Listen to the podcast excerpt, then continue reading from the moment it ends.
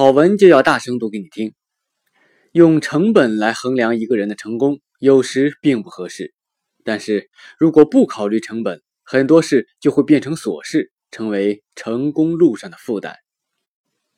罗胖曰：“有一句鸡汤是这么说的：只有一种成功，就是按自己的意思度过一生。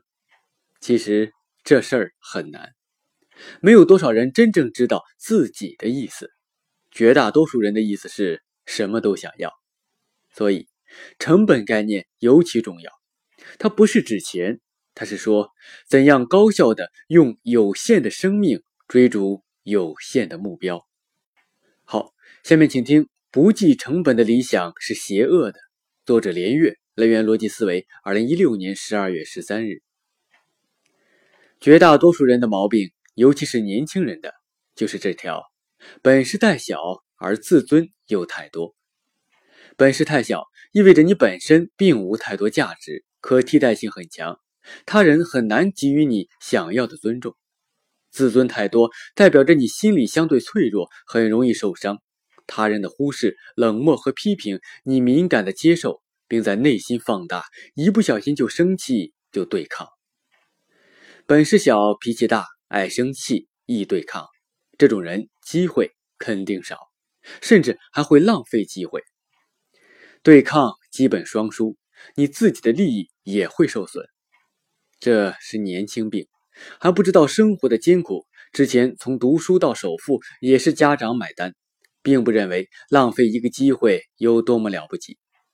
这毛病不像青春痘，自然消失；不治的话，会病一辈子，最后成为人人避之唯恐不及的黑洞。他有本事吸进周围的一切能量，让大家都见不到光。治这种病的药是建立成本意识。任何事情都有成本，任何事情，一本书十万块，一碗粥一万块，你必然不消费，因为成本太高。你准备开一个店，明确知道一定亏本，只有傻子才会继续保有热情。一个人有限的本钱是他的时间，增长本事、积累财富、名声和地位都得消耗时间。一个人最终极的成本是生命。一个人建立了成本概念，他就不想浪费时间，他更不会去死。不浪费时间，你的本事自然慢慢变大，你可以交换的价值增加，你的自尊也得到满足。同时，你也不可能让他人浪费你的时间，那种让你白干活的理想主义大忽悠，那种损耗你精力的无用功，你也敢于拒绝。甚至一些看起来相当正义的事。有了成本的概念，你也不想计较了。这是一个人最难的转变。正如塞林格所说：“不成熟的人为理想可能牺牲自己，而成熟的人为了理想可以卑贱的活着。生命诚可贵，爱情价更高。若为自由故，两者皆可抛。”这种事有它特定的背景条件。这么说可能还太虚幻，不好理解。我来举个例子。有次我去喝鱼粥，结账时排在前面一对小年轻，因为优惠券的使用问题和店家争执不下。我在后面听了一会儿，大概是价值十几块钱。店家说优惠券下次才能用，但是他们坚持这次就能用，愤怒地表示要打投诉电话。假设这对小年轻占理。他们的坚持，在教育话语里，在影视作品里，都是属于应该鼓励的行为。秋菊打官司嘛，死磕，钱虽少，可是后面的是商业文明，是公正，是每个消费者的自尊。这都是没有成本意识的屁话。再正义，扯上天也就十来块钱的事。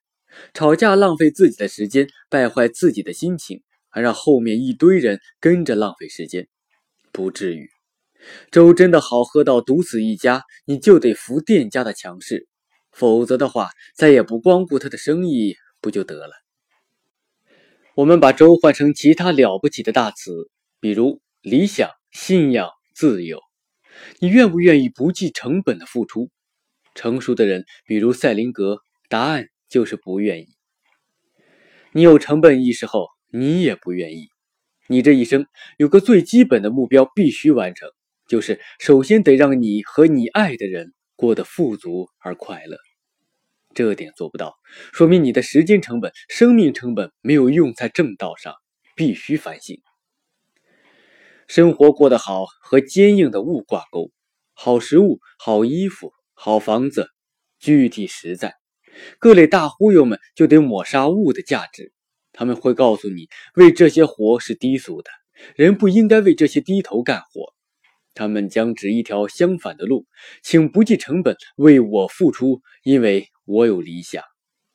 不要上当，一切皆有成本。不计成本的事儿，往往就是由你付出，因为别人并不心疼。男同学说，关于成本的定义。一定要明确，成本不单指金钱，还有声望、时间、工作、业绩等等一切对你来说有价值的东西。好文就要大声读给你听，我们下期再见。